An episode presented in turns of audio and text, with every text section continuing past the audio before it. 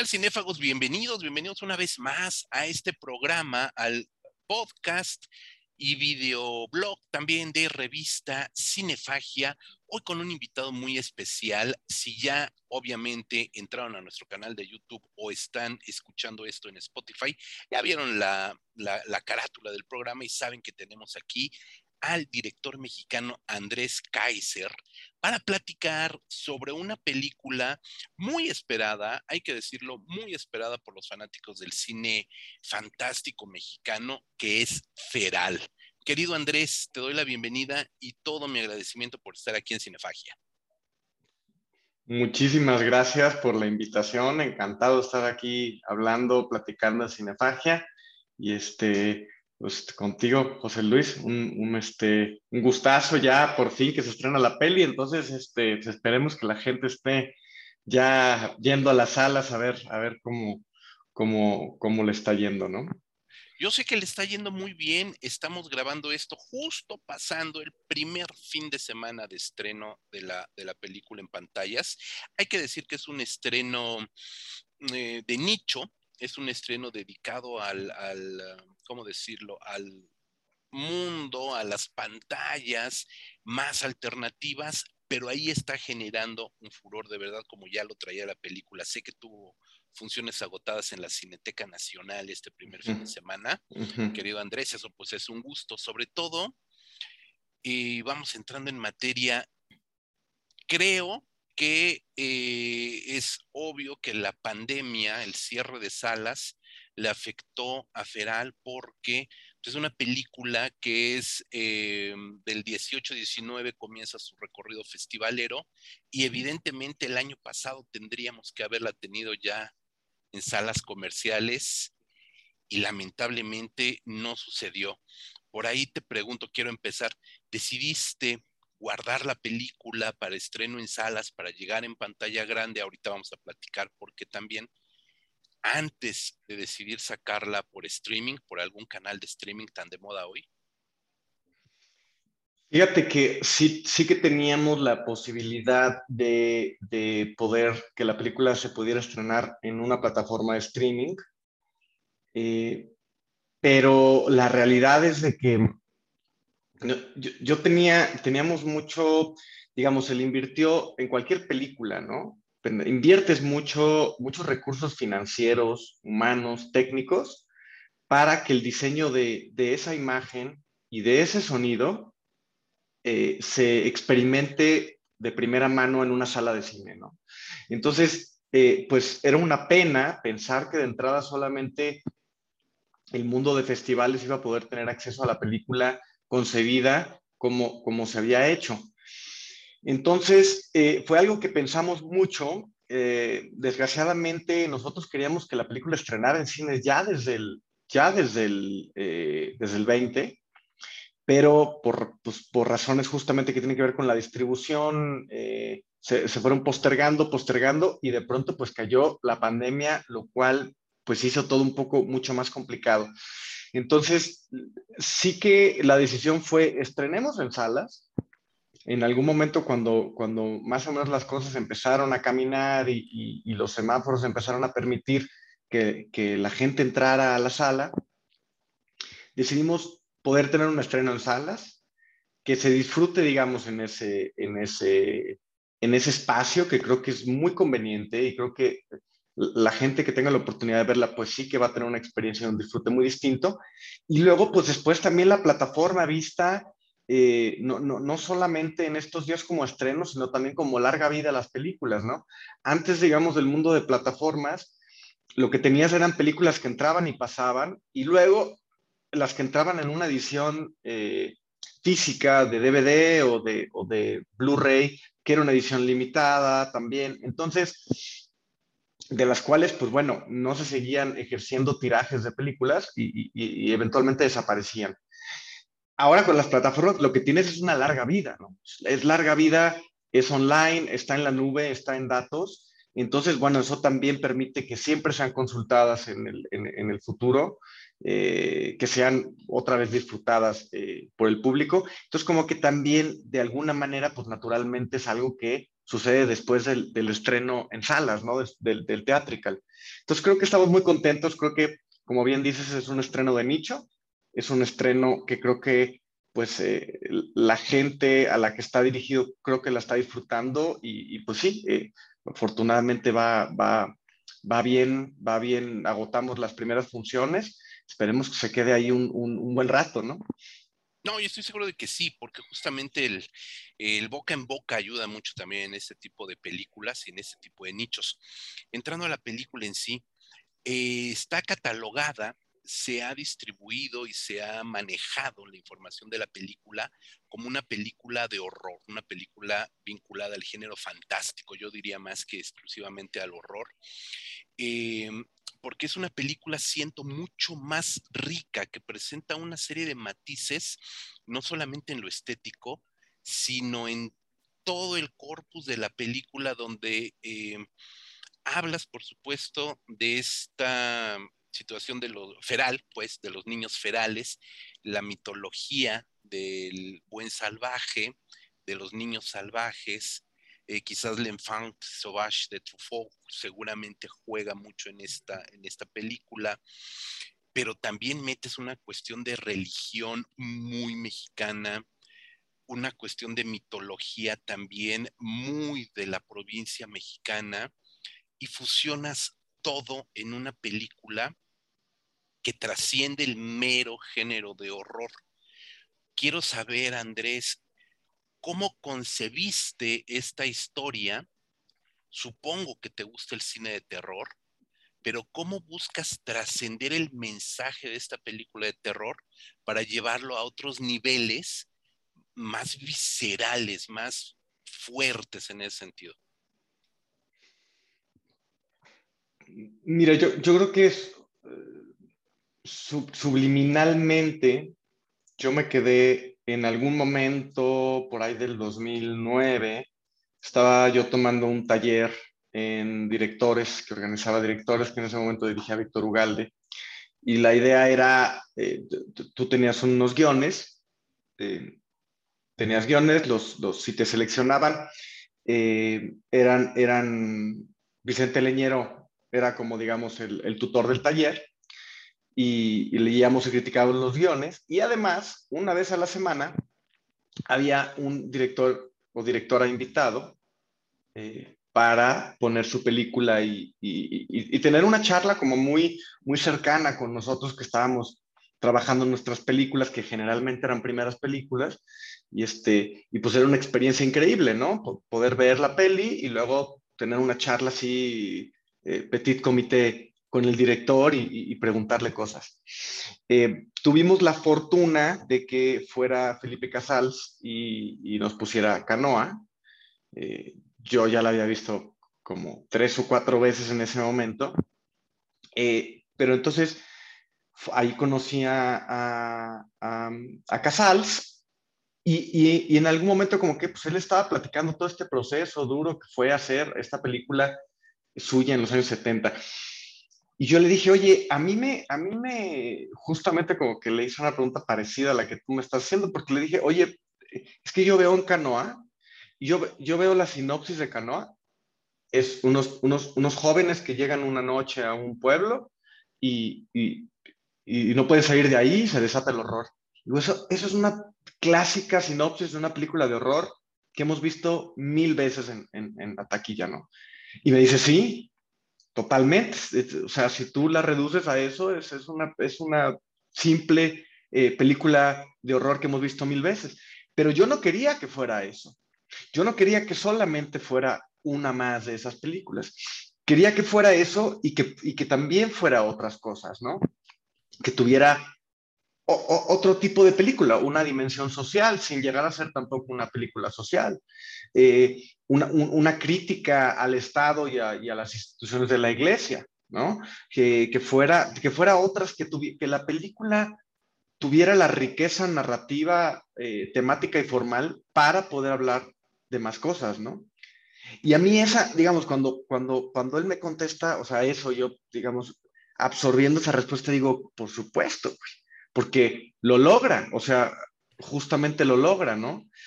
Y yo creo que inconscientemente o conscientemente, yo no sé hasta qué, hasta qué manera, pero, pero siempre fue como tomar esa inspiración y poner esa vara alta, ¿no? Como decir, a mí me gustaría hacer una película de género, pero que no simple y sencillamente se contentara con contar una anécdota. Una anécdota, en este caso, eh, de misterio o de terror, sino que pudiera ser eso, pero también pudiera ser una película que, pudiera dar distintos tipos de dimensiones, de dimensiones a, temas a los que yo estoy interesado, ¿no? Eh, particularmente la religión y particularmente la religión cristiana. Entonces, ¿cómo, cómo, cómo logro justamente meter esto en un empaque en donde pues pueda ser disfrutable, digamos, tanto para alguien de, una película, eh, un consumidor de película de género, pero también tenga yo chance, digamos, de poder establecer una cierta discusión o, una cierta unas ciertas dimensiones de temáticas que a mí me interesan, de mitologías que a mí me interesan, de la mitología rural, que no sé, desde niño estoy muy, muy, muy clavado con eso, ¿no? Entonces, siempre fue, creo que ponerse esa vara muy alta, saber de que, de que era un reto amplio y de que la película, la película podía hacer las dos cosas. O sea, que podía estar en el cine de género y que también podía hablar eh, de unas temáticas eh, pues teológicas, filosóficas, eh, políticas y sociales también, propias, digamos, de la, de, la, realidad mexicana o de la realidad latinoamericana. Y tiene mucho sentido lo que me estás comentando justamente, recordando Canoa, veo que hay una similitud también en la construcción de la, de la película. Eh, por ejemplo, el personaje que en Canoa interpreta Salvador Sánchez, que es el narrador de, los hechos. Y aquí tienes al personaje de eh, Eustaquio, me parece que es el, el amigo, el amigo de, de, Juan, que eh, va narrando también todo lo que sucede en retrospectiva, ¿no? Se va recordando y va narrando lo que sucede. Eh, todo esto también es motivo o surge a partir de esa enseñanza con, Casals y, cómo fuiste construyendo el guion para, que, para ir intercalando eh, estos distintos tiempos. La película está narrada en distintos tiempos, ¿no? El tiempo de eh, Juan Felipe con los niños, el tiempo de los testimonios, etcétera. ¿Cómo fue la, la construcción de estas, de estas dos líneas? ¿Cómo se hace el guion de Feral? Sí, o sea, obviamente hay, hay, una, hay una influencia marcada por Canoa, que Canoa también tiene algo de falso documental, tiene algo de metraje encontrado, tiene algo de, o sea, es formalmente es una película muy interesante, ¿no? Eh, combinado por otras pelis como el cine de, de John Watkins, eh, The War Game particularmente, ¿no? Este, eh, o otras piezas, digamos, de falso documental que me gustan mucho, como Forgotten Silver de Peter Jackson, o, ¿no? Este, digamos, como esta onda de decir, órale, este, se pueden utilizar varios formatos. Mira, mira, mira qué versátil el, el género del falso documental, ¿no? Puedes eh, hacer unas elipsis brutales y contar unas historias, este, hasta F de falso, ¿no? De Orson Welles, ¿no? Como que ya incluso ya se sale como unas ondas ya medio extrañas en en una, o sea, es muy libre. Entonces, pues, digamos, tomando un poco, un poco esta, estas, estas inspiraciones narrativas eh, puestas en un, en, un, en un, que resulta paradójico, ¿no? El falso documental pareciera ser una, una serie de reglas que entonces te están, te, están limitando la creatividad. Pero yo creo que justamente al poner esa serie reglas, lo que uno hace es, es, es, explotar o invitar justamente para, para, que el mundo creativo se desarrolle, ¿no? Es, es, paradójico, pero funciona así, en donde te pones esas reglas y de pronto empiezan a surgir nuevas ideas y nuevas libertades. Entonces, una de ellas fue, pues claro, combinar la película con metraje encontrado, la entrada, ¿no? Y con un metraje encontrado que, funcionara diametralmente distinto a como están planteadas las películas de metraje encontrado, que generalmente es una cámara que se mueve mucho, eh, es una cámara que está prendida todo el tiempo porque o, o, sea, parecía ser que alguien se le olvidó apagarla o etcétera. Y de pronto aquí, pues es más bien una cámara estática, una cámara que está pensada para fines no de narrar, sino de documentar una relación, ¿no? Entonces, como que se hablaba muy bien esta idea de, metraje encontrado y, adscrito al, al género del falso documental. Y ahí es cuando empezaron a llover como las ideas temáticas, ¿no? O sea, mis, mis, mis obsesiones religiosas particulares, ¿no? Que tienen que ver, obviamente, con el caso de Santa María de la Resurrección, con, con como la misma iglesia eh, en este, este eh, es como curioso, porque es como una especie de gobierno global, probablemente el primer, es una especie de, de, gobierno global centralizado en Roma, ¿no? Con cierta independencia de sus diócesis en todo el mundo, y, y, que cada una de esas diócesis pues va, va tomando las costumbres también de, de, los lugares a donde va. O sea, esta idea que tenemos de, de, sí, que los imperios, básicamente, o sea, como esta visión imperialista donde el imperio aplasta la, la cultura al 100% y pone la suya, no es del todo cierta, sino que en realidad sucede para los dos lados, independientemente que hay una victoria militar eh, en donde un imperio llega y se apodera o se anexa de un territorio, eh, digamos, la Galia, al mismo tiempo que se romanizó, también Roma se, se galizó, ¿no? O sea, funciona para los dos lados. Entonces, eso pasa en México, pasa en la diócesis de Cuernavaca con Sergio Méndez Arceo, con la teología de la liberación, con, con todo este movimiento que a mí en lo particular me, me llama la atención y, que quiero meter y que quiero contar y que al mismo tiempo está por ahí también metido, como, como bien dices, pues otras referencias, eh, eh, eh, digamos, de Jean Tart, que es, que es el, médico francés que hace, que hace, escribe el ensayo sobre Víctor Daveyron, que luego, luego después hace, Truffaut actúa él mismo el propio papel de Itard en la película del de, niño salvaje. Y, entonces, bueno, empiezan a caer como todas estas referencias y la cosa del guion fue, ok, eh, sabemos entonces más o menos cuál es la forma, es un falso documental con metraje encontrado, sabemos que es una peli de género con distintas dimensiones, eh, con otras dimensiones, y bueno, ahora pues la, el reto es construir una narrativa que tenga este equilibrio entre el interés de, de una, el interés académico que hay por los niños salvajes, por ejemplo, que para mí son interesantísimos y muy misteriosos, y el drama, el drama de los personajes y la tragedia de los personajes y el, horror contenido, ¿no? Entonces, ahí ya más o menos eso era el reto y se va develando, entonces tú también dices, ahí ya se va viendo un poco la necesidad de la película. La película está diciendo que, que necesita cambiar de género, o sea, necesita, el guion necesita virar de lo detectivesco al horror, digamos, ¿no? Ok, hay que plantear primero una cuestión un poco académica, un poco, hay, hay que dotar de contexto al espectador para inmiscuirlo después en la, en, la realidad del horror. Entonces ya más o menos empiezas a ver como un arco, ¿no? Y bueno, pues fue ver, eh, fue digamos ese proceso poco a poco irlo viendo, irlo viendo, afinando, afinando. Y fueron, pues sí fue una construcción fue complicado, la, la, la, escritura del guion muy complicado porque pues, había que escribir diálogos muy largos de unos los personajes, no, no, no, no había chance como una ficción tradicional de, de rebotar esos diálogos en dos o tres en una puesta en escena y, y costó mucho, costó, yo creo que el, y costó mucho, pero la idea es, si este texto se lee y se lee bien, pues bueno, ya por lo menos llevamos de gane gran parte de la peli, ¿no? Y creo que eso, se, el texto se logró. Está muy bien logrado, muy bien logrado, justo por las variaciones que, de tonos que comentas.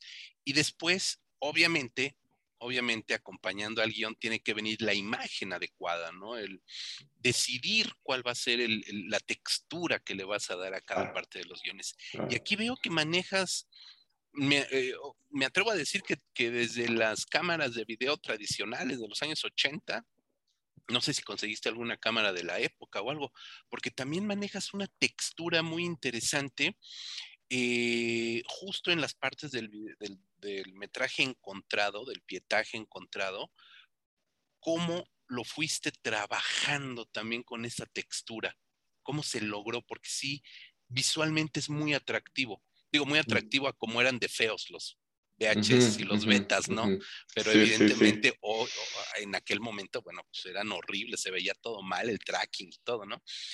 Pero obviamente incorporado como pietaje encontrado, juega con la mirada de una forma bien interesante y acrecienta también creo que es un formato muy desasosegante, como que te, como que te va creando nervios tener esta textura. ¿Cómo, llegas también a eso? Fue, eh, fue, ya, digamos, ya cuando empezamos con la cuestión de las cámaras y tal, sí, teníamos muy claro que el documental se tiene que ver muy bien, ¿no? Entonces, claro, vámonos a una cámara ARRI, vámonos a una óptica, eh, esos son unos lentes Pancro. Y, y claro, la discusión larga, muy larga, que tuvimos con el fotógrafo, con Mark Belver, fue ¿y qué cámara vamos a usar con, con las cintas? ¿Cómo vamos a recrear todo esto? Entonces fue una, una larga búsqueda, larga búsqueda de, de, varias cámaras, de varios procesos, para al final del día concluimos, encontramos una Betacam SP, eh, esta profesional de estas cámaras de los noventas, impecable, impecable, o sea, porque, digamos, ya, ya esta era como la cuarta o quinta que íbamos, o sea, cámaras, habíamos encontrado unas cosas pues, llenas de moho, eh, con, con, el sensor ya totalmente destruido de la humedad, este, una, una, tristeza, ¿no? Los cabezales totalmente rotos. Y encontramos una que estaba en, en su caja impecable, impecable. La probamos, impecable, ¿no? Y decidimos, pues, este, filmar eh, con esa cámara. Una parte, no toda, no toda la, parte de las cintas, filmamos una parte de las cintas, no todas, porque también nos daba un poco de terror, eh, digamos, estar poniendo todo, imagínate, filmamos en, los, en los dinamos, arriba de los dinamos, construimos una cabaña donde no hay camino y de pronto hallarte en un momento en el cual por alguna razón la cámara no quiere prender, pues no tienes otra cámara, no tienes otra, no hay manera de conseguir otra, no hay manera de darle servicio, entonces eso nos daba miedo. Entonces sí que la incorporamos, la incorporamos muchas veces para distintos momentos y para otros momentos decidimos irnos por una técnica híbrida eh, en donde filmamos con una Blackmagic Pocket que tiene un sensor de 16 milímetros con una óptica de 16 milímetros, lo cual le daba como pues una, una ondita a, la imagen. Eh, y luego después por un proceso análogo darle, justamente pasarle la, la, textura, ¿no? Entonces fue como entender muy bien qué era lo que daba, cuáles eran las ventajas y desventajas. Y aún así, por ejemplo, una, una de las cámaras eh, se rompió en medio del rodaje. Pero claro, si tú tienes una, una Black Magic, pues digo, conseguir otra es cuestión de horas, ¿no? Pero conseguir una Betacam no es cuestión de horas. Entonces, probamos todo, probamos Betacam, Betamax, incluso que era el formato casero, que a mí era el que más me gustaba. Yo la quería filmar en Betamax, pero son cámaras pues que ni siquiera puedes ver lo que estás grabando, este, no tienen salidas, muy complicadas. E incluso una que se llamaba Iconoscope, que era una cámara danesa o sueca, me parece, de un sensor digital, pero de sensor 8 milímetros, tratando de emular un 8 milímetros, ¿no? Entonces, este, fue un viaje como muy interesante y creo que al final también, después de muchas, muchas pruebas, logramos como redondearlo y Raúl Luna, que se encargó de los efectos visuales, después con todo el tratamiento de efecto análogo, pues bueno, ya era, o sea, como que igual justamente el formato lo que tenía que hacer, tenía que cumplir el mismo papel de la narrativa, ¿no? Sentar un precedente, o sea, este es, esta es la película, este es el código y esto va a ser así. Y, y, y, y que, el espectador lo pudiera comprar. Y una vez que lo compras y, entras en la narrativa dices, ok, estoy de acuerdo, puedo entrar en la narrativa, pues ya está, ¿no? Entonces, eso era como lo, lo, que tenía que dar el formato. El formato tenía que, la estética del formato tenía que ser lo suficiente mente convincente para entrar, dejar entrar al espectador a la película y una vez ya adentro, pues ya, este, que, que la narrativa tomará parte de la, de la, de la, pues de la, del, del, del, del de tomar las riendas de la historia, ¿no?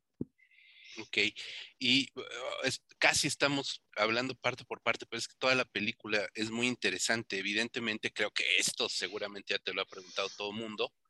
Eh, pero no está de más retomarlo, el tema de las actuaciones, el tema de, imprimir el drama también a, la parte eh, actoral de la película, ¿no? Tenemos por ahí, pues básicamente una película que está centrada en un solo personaje, que es eh, Juan Felipe,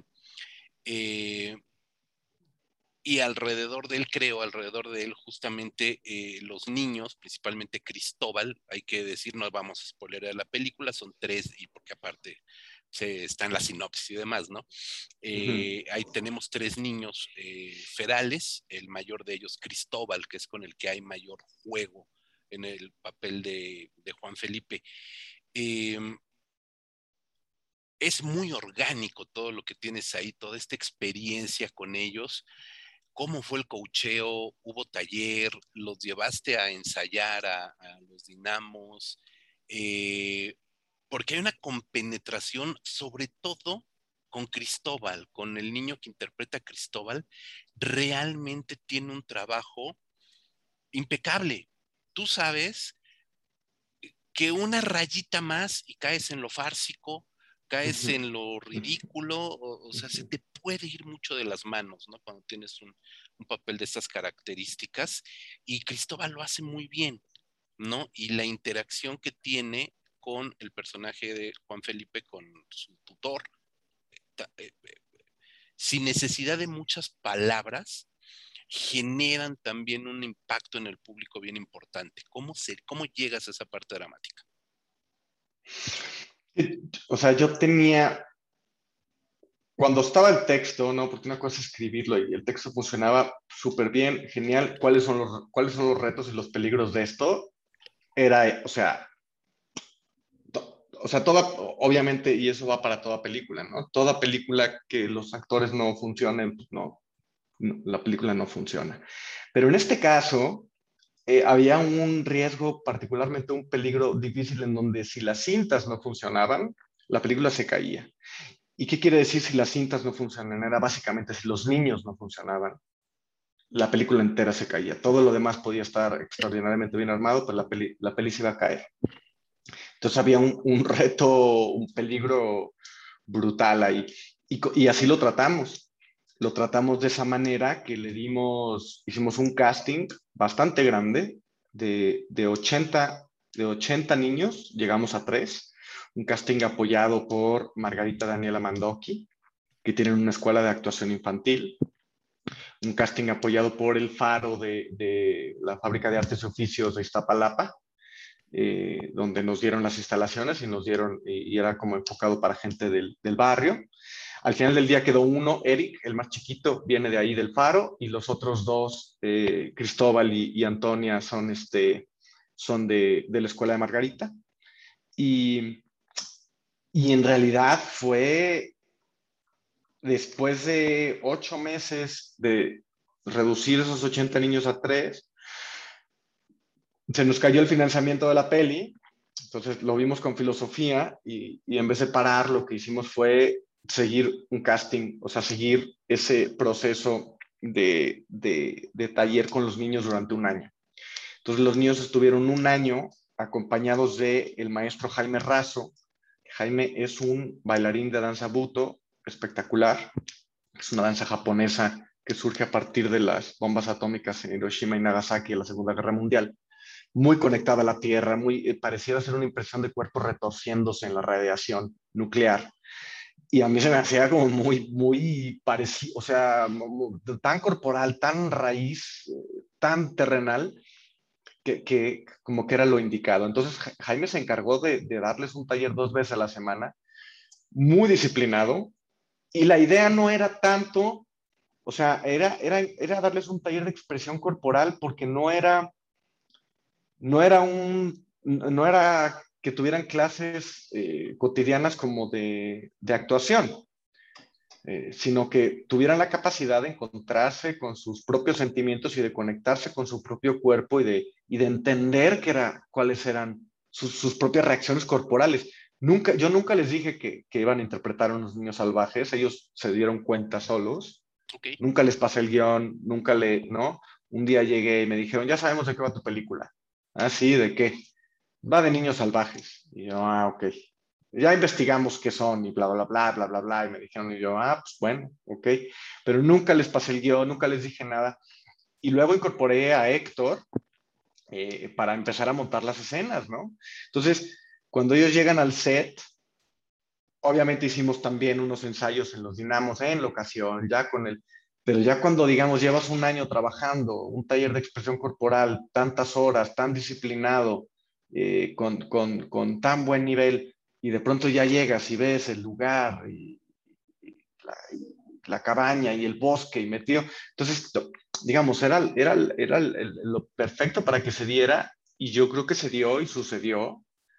Y los, y los tres niños, pues, digamos, además sobra decir, pues, que son hiper talentosos, tienen un gran talento, una gran disciplina y, pues se vio reflejado en pantalla. Entonces, pues fue un trabajo, eh, como yo les dije, ¿no? El trabajo que llevamos haciendo casi dos años, eh, todo ese trabajo es para estas dos semanas de, filmación que vamos a, pasar aquí en, en, esta cabaña, ¿no? Y lo entendieron y, y, pues son el, sin duda alguna, es el alma de la película, ¿no? Creo que, creo que eh, está muy bien representado.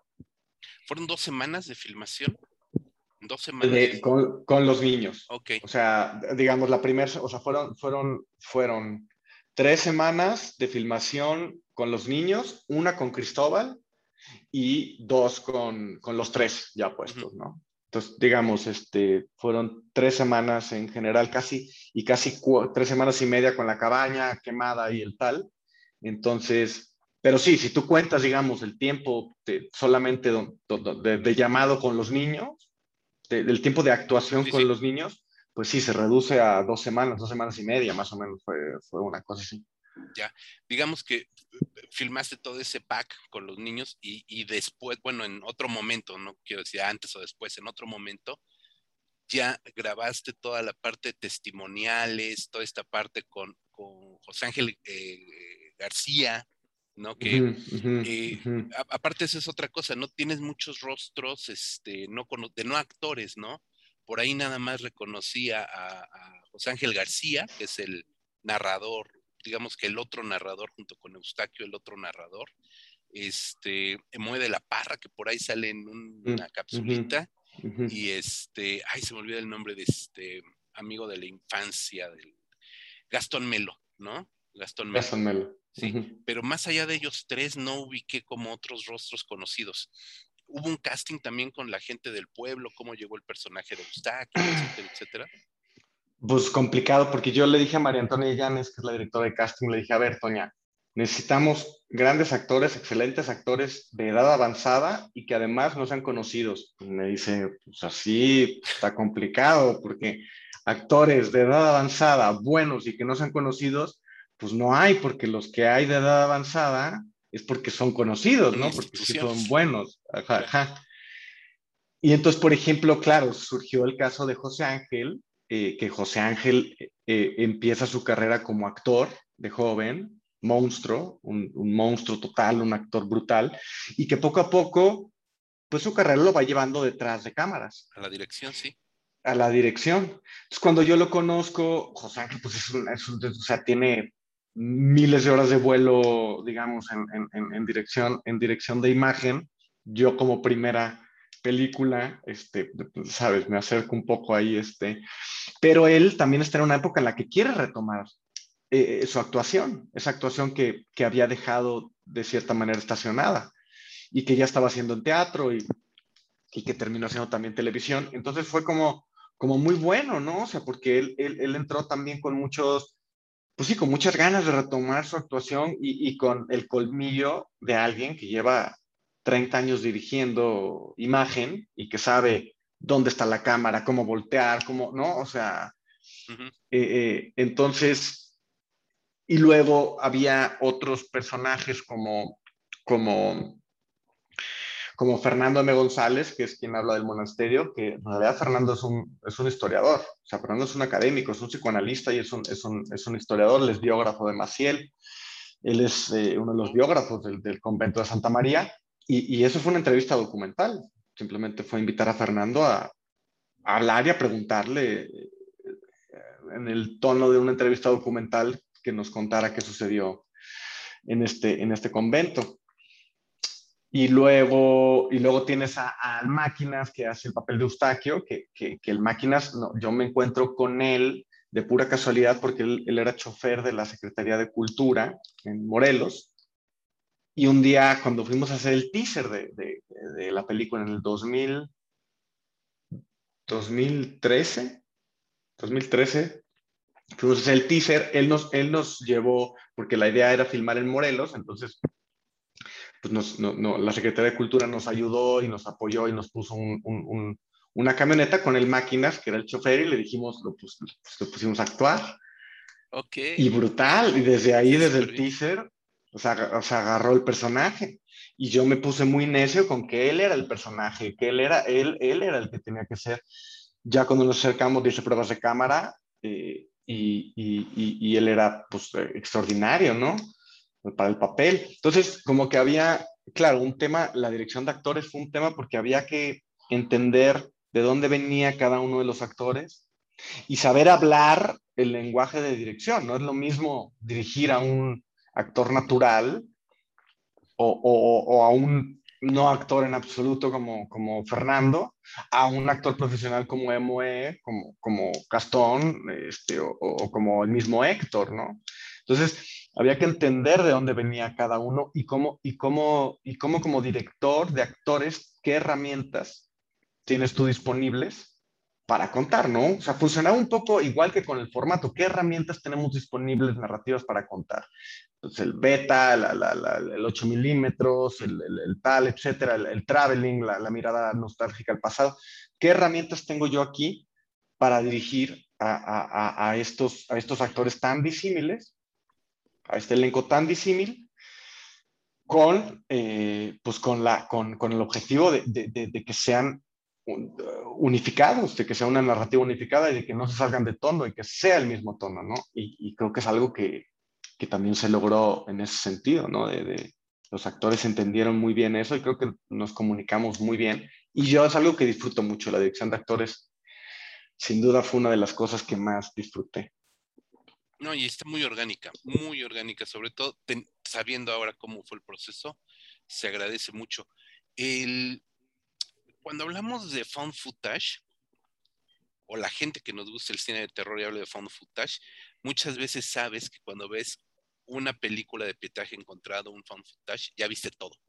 O sea, realmente el 80% de las películas o el 70% de las películas de pietaje encontrado eh, varían muy poco, ¿no? Eh, varían algunas cosas a lo mejor superficiales, pero el concepto de la película o el corpus de la película es muy similar, ¿no? Y aquí justamente evitas caer en esa trampa del found footage, ¿no? Pero creo que también el trabajo de la edición es lo que ayuda a que esté bien balanceado. Y veo que tú eres editor, pero no editas esta película, ¿no? ¿En qué momento decidiste no, no agarrarla no, no editarla, cómo brincar también esta trampa del found footage, de que el found footage ganara como, como subgénero, como estilo, no sé cómo llamarlo, al resto de la narrativa, porque muchas veces tenemos películas que el 90% es el pietaje encontrado, un prólogo, un epílogo y se acabó la película. Pero aquí el balance entre ambas cosas es, está muy bien logrado y creo que tiene que ver evidentemente con toda esta narrativa y toda esta forma del montaje y cómo decides editar y montar la película. ¿Cómo, cómo fue esta, esta parte? Pues lo, lo, impresionante también y, lo, y la gran ventaja que tiene también este género es que al ser un, un, al estar emulando un documental, podías editar como documental. Entonces, tomar literalmente o sea, podías destruir totalmente la línea que el guion estaba planteando si es que no estaba funcionando la imagen.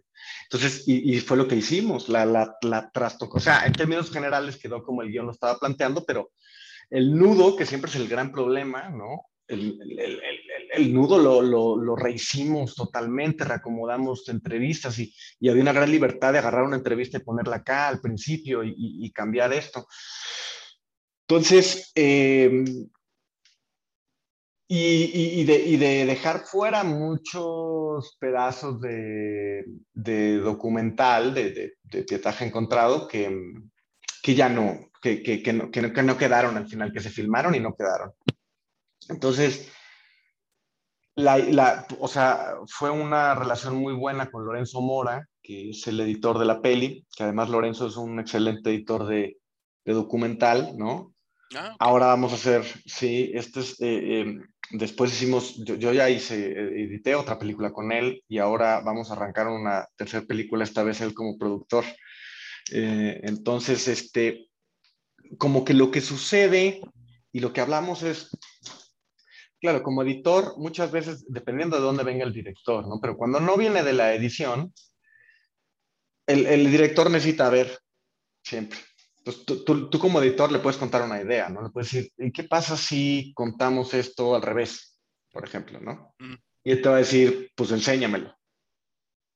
Entonces, tienes que trabajar eso, lo ve, y ya lo ve el director y dice, no, no sé, o puede estar funcionando, o esto es interesante o tal. Pero el director necesita ver constantemente. Y, y el editor más bien lo que tiene que hacer es un ejercicio de imaginación todo el tiempo. El, editor sobre todo trabaja con la imaginación. Entonces, era, era muy interesante porque nuestras pláticas era, eh, mucho de lo que hablábamos eran conversaciones de, de trabajo de mesa. O sea, veíamos la película como filmada en el, después de que yo superé el trauma de ver el corte de guion, que, que era insufrible, este, y ya nos pusimos a trabajar, dijimos, a ver, entonces podías, con, oye, si contamos esto así, no, es que esto no va a funcionar porque mira esto aquí adelante. Entonces, era una conversación súper fluida, muy rápida, en donde yo no, o sea, nos entendemos muy bien y no necesitábamos ver todo lo que estábamos discutiendo, ¿no? Porque era como, como, como, como si eh, tuviéramos esa capacidad. Eventualmente, cuando llegábamos a algo, decir, sí, esto, esto puede funcionar, hagámoslo. Entonces ya ejecutábamos, entonces ya ibas a la computadora y Lorenzo trabajaba en la computadora y ejecutaba.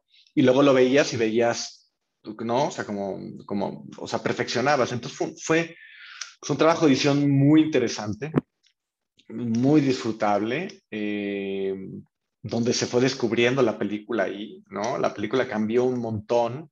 Se encontró, más que cambió, se encontró a sí misma dentro del montaje y se descubrió como una película pues mucho más, este, mucho más eh, cruda, mucho más eh, dura, mucho más eh, mm, seca y horrible, digamos, que, lo que se leía, ¿no? O sea, eso fue lo que, lo que, lo que fue sucediendo y a donde nos fue llevando el, el montaje de la peli. Y, y luego, bueno, pues ya a partir de ahí añadirle la capa de la música, que me parece extraordinario el trabajo que hizo el maestro John, y, el diseño de audio, o sea, pues ya, sabes, contribuyó a esta eh, extraordinaria, o sea, la película resultó una película que se fue oscureciendo y se fue haciendo, se fue haciendo cada vez más seria y cada vez más horrible, ¿no? Este, eh, em, entonces, sí, fue, mm, digo, extraordinario en ese sentido y importante también, pues no editarla yo solo porque, porque siempre necesitas a alguien en el, en el proceso y sobre todo en la edición, es muy importante, es muy importante que, y además el director, y sobre todo como editor de primera vez, pues vienes cargado de mil cosas y mil traumas del rodaje que, que no es bueno que los traslades a la, que, que, que empiecen a contaminar la sala. Y el editor es alguien que, que juzga el cuadro tiene que juzgar solo el cuadro y, le da igual la, la camaradería que haya existido en el set, las horas que se trató en filmar un plano, lo bonito, que lo divertido que fue, eso da igual. Porque él tiene un cuadro que funciona o no funciona. Y, eso, tener a alguien que, que, justamente tenga ese juicio, pues es para mí vital en el proceso, ¿no? Pragmatismo ante todo. ¿Hubo algo que, ¿hubo, ¿Hubo algo que sí te doliera que no estuviera?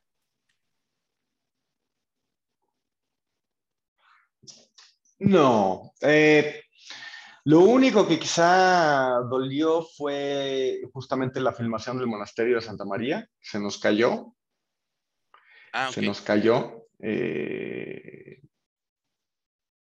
ah, ¿O dices algo filmado? ¿Algo, no, no, no, no, lo que tú quieras, no está bien. Sí, yo, yo, o sea, íbamos a filmar el monasterio, se nos cayó esa locación pero al final del día yo veo la película y lo discuto con, con Mark, el otro día lo discutí con Mark, y le decía, es que Mark no lo necesita, es que no lo necesita. O sea, que hubiéramos ido ahí, hubiéramos grabado un material increíble que nos hubiera quedado hermoso y precioso, y la luz entrando en el monasterio y, el abandono y tal. Pero la película, la verdad es que no lo necesita. Para entonces, como que, como que es la única cosa, yo creo que, que se quedó ahí. Y, y, más allá de eso, pues yo quedé muy contento, la verdad, con, con el resultado final, ¿no? Satisfecho, satisfecho y, y orgulloso, ¿no? ¿no? Y tienes que estarlo. Sí, la película, ya lo dijiste, se va tornando oscura. Eh, conforme va transcurriendo la, historia de la película, va cargándose más y algo que yo disfruté también como fanático del cine de, terror, como el cine de horror y muy fanático del cine gore, debo de decirlo, algo que disfruté de esta película es que no recurres al golpe de efecto, al jump scare, no recurres a la sangre, no recurres a ninguna de estas pues hay que decirlo, trucos, ¿no? Propios del género de terror.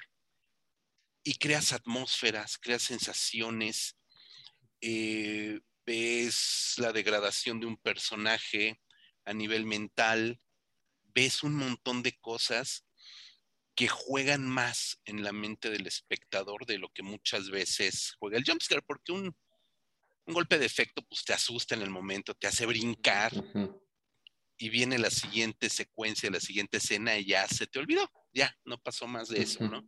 Creo que aquí Feral es una cinta que va creciendo, porque obviamente la película va creciendo, pero al mismo tiempo como espectador te va aprisionando y pocas películas logran, logran eso, ¿no? Y, más cuando no tienes el uso de, de, estos efectos, ¿no? De estos recursos manidos.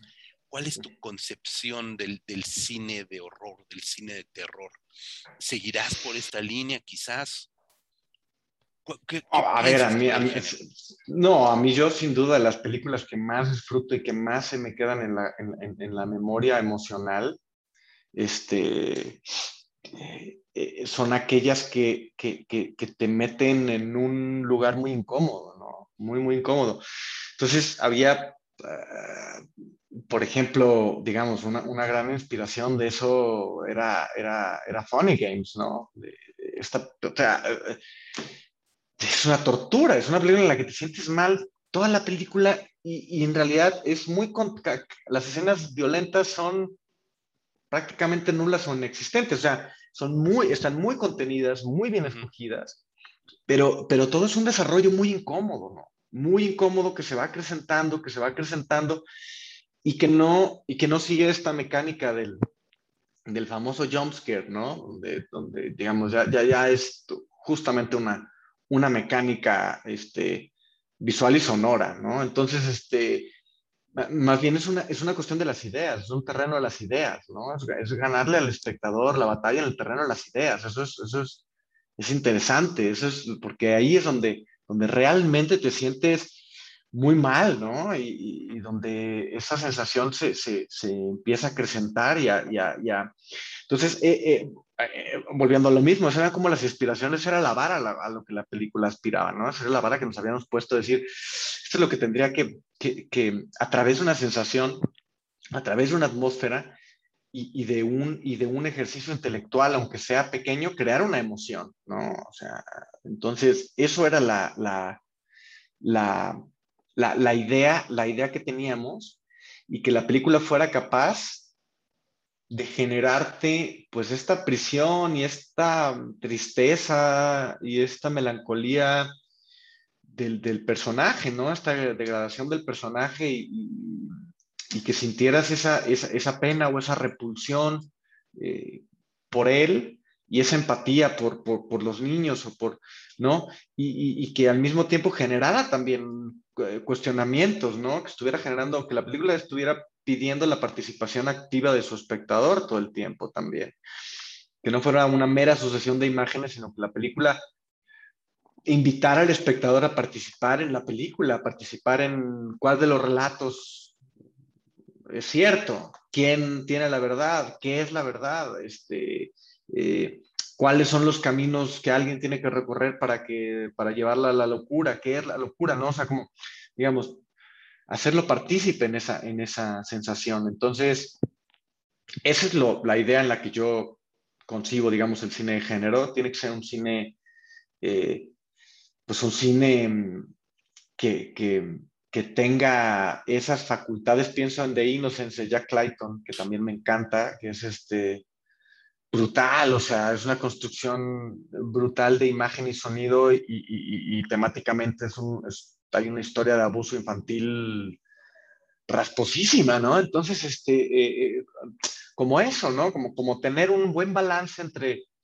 generar con los recursos técnicos em, eh, y mecánicos algo, una propuesta orgánica y, artística, ¿no? Para, para, transmitir un mensaje o, una historia, no más que un mensaje, no, porque no es anuncio, no es anuncio de, de sabritas, pero sí es este, mm, es que las pelis tienen que transmitir un mensaje, ¿no? Pero, o sea, pero sí que, tras, que dentro de los múltiples temas que tocan, pues haya una, haya uno en donde realmente el espectador se lleve algo de eso a su casa, ¿no? Y que con suerte lo acompañe durante un tiempo. A mí, esa es la sensación que yo tengo. Las películas que a mí más me gustan me siguen acompañando. Entonces, y, muchas de ellas están en Feral y siguen haciéndose otras cosas. Entonces, pues eso, eso sería realmente la, la idea, el, cine de género que yo veo, un cine, un cine de género, este, pues eso, enfocado en, en, en una buena ordenación de los recursos narrativos y simbólicos para transmitir ideas que perduran, ¿no? Perfecto, Andrés, muchísimas gracias. Pues mira, nada más para cerrar también las preguntas de obligación. ¿Qué viene con Feral después de este de este estreno que tiene ahorita restringido, cuál es el camino, vendrá streaming, vendrán ediciones caseras, vendrá este algo más eh, con, Feral, con, la película Feral, y por supuesto, ¿qué planes tienes ahorita? ¿En qué estás trabajando?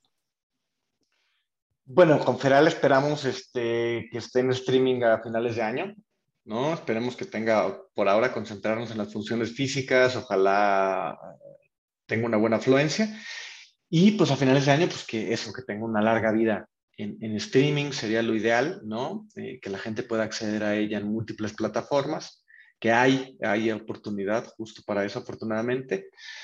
Y, y, mm, nada, bueno, lo que vienen pues son, son proyectos de diversas índoles, proyectos documentales y proyectos, eh, proyectos documentales y proyectos de ficción.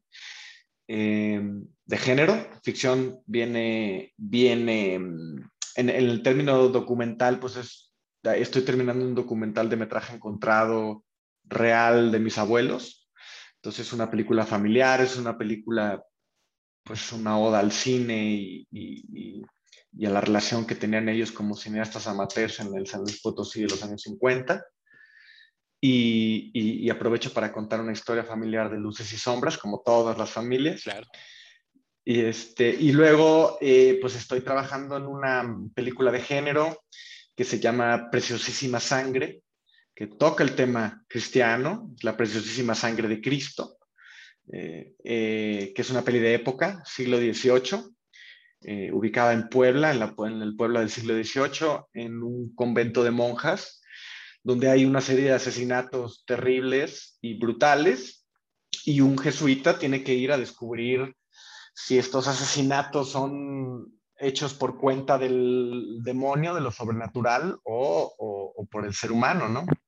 Entonces es una película de, investigación de horror, es un thriller de horror, de investigación y, este, que juega pues con la imagen, con, la, con, la sangre de Cristo y que, que espero también tenga como esos, este, em, pues digamos que, que pueda ser capaz de tocar estos distintos temas y que, y que le vaya bien. Tiene, tiene, digamos, una película ya tradicional en el sentido de, ficción tradicional, eh, eh, pero bueno, tiene sus arriesgues narrativos que, que, veremos a ver, a ver, a ver, espero que funcionen y ojalá podamos filmarla el año que entra.